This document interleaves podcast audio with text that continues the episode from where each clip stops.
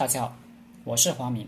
这节课我们接着分析《地形篇》原文：“士卒于婴儿，故可与之复生息；士卒于爱子，故可与之俱死。”对待士兵，就像对待自己抚养的婴儿一样，就可以叫他们一起去跳生息冒险；对待士兵，像对自己的孩子一样，就可以和他们一起去赴死。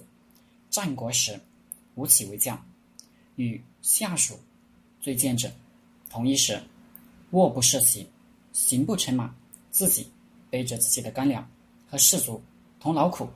有一个士兵脚上长了疮，吴起亲自用嘴给他吮吸。那士兵的母亲听说后，悲伤的哭了。邻居问：“将军对你儿子那么好，你哭什么呢？”那母亲回答说：“往年他爹脚上长疮，吴将军就替他吮吸，他很快就战死了。如今吴将军又为我儿子吮疮，我儿子也要为他而死了。苗成珠，抚而育之，则亲而不离；爱而助之，则信而不疑。故虽死与死，虽危与危，你抚育他。”他就和你亲，不离不弃；你爱他，帮助他，他就对你信任，可以和你同生共死，赴汤蹈火。所以，对士兵要有抚育的真心。你别认为吴起那是手腕，若认为是手腕，你就自己去吸一下别人脚上的脓疮试试。没有真诚的爱和带兵于带子的这个心。做不了杰出的将领。何氏注解说，后汉破羌将军段炯也是行军仁爱，士卒受伤的他都亲自去探视，亲自替他们包扎，在边疆十几年未尝一日安寝，没有一天是在正经床上睡的，都是和将士同苦，所以人人。乐意为他死战。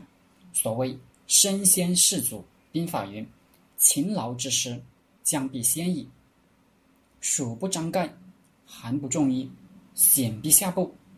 军警陈而后饮，军食熟而后饭，军累成而后舍。这不是一次两次、一天两天，而是几十年于一日都这样。这是装不出来的。能装几十年，那也不是装，是做到了。能做到吗？极少人能做到。何氏还讲了西晋八郡太守王睿的故事。西晋灭了蜀汉，王睿做八郡太守，因为靠近吴国边境，要准备战事，兵士百姓苦于劳役，生男多不举，不举就是不养育。生了儿子就杀掉或遗弃扔掉，生男不举的事，中国历代都有。因为很多人头税是按男丁征收的，劳役是按男丁分派的。你家有几个男孩，就交多少税，分担多少劳役。汉武帝的时候，穷兵黩武，没有钱了。《汉书》记载，武帝征伐四夷，重赋于民。民产民产子三岁，则出口钱，故民众困；至于生子，则杀，甚可悲痛。如果你生了儿子，到他三岁，就要交人头税，人民交不起税，就不敢养儿子，生下来看是儿子就杀掉。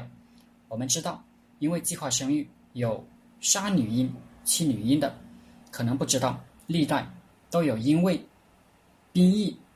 税赋生男婴的，杜甫诗中说：“信之生男恶，反是生女好。生女优得加比邻，生男埋没随百草。”实际情况比这更惨。知道了这种情况，王睿怎么办呢？他一是严惩弃婴杀婴，二是只要有生孩子的，都给产假、免劳役。减赋税，就这样救了几千男婴。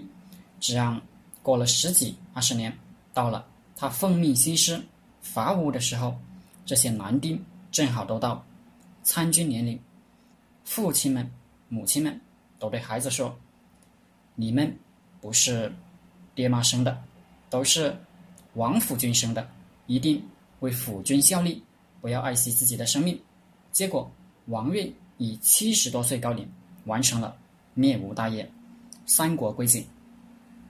好了，这节课就和大家分享到这里。大家可以加我的 QQ 微信幺零三二八二四三四二，我们一起讨论读书、创业、企业管理、团队管理、互联网投资。谢谢大家。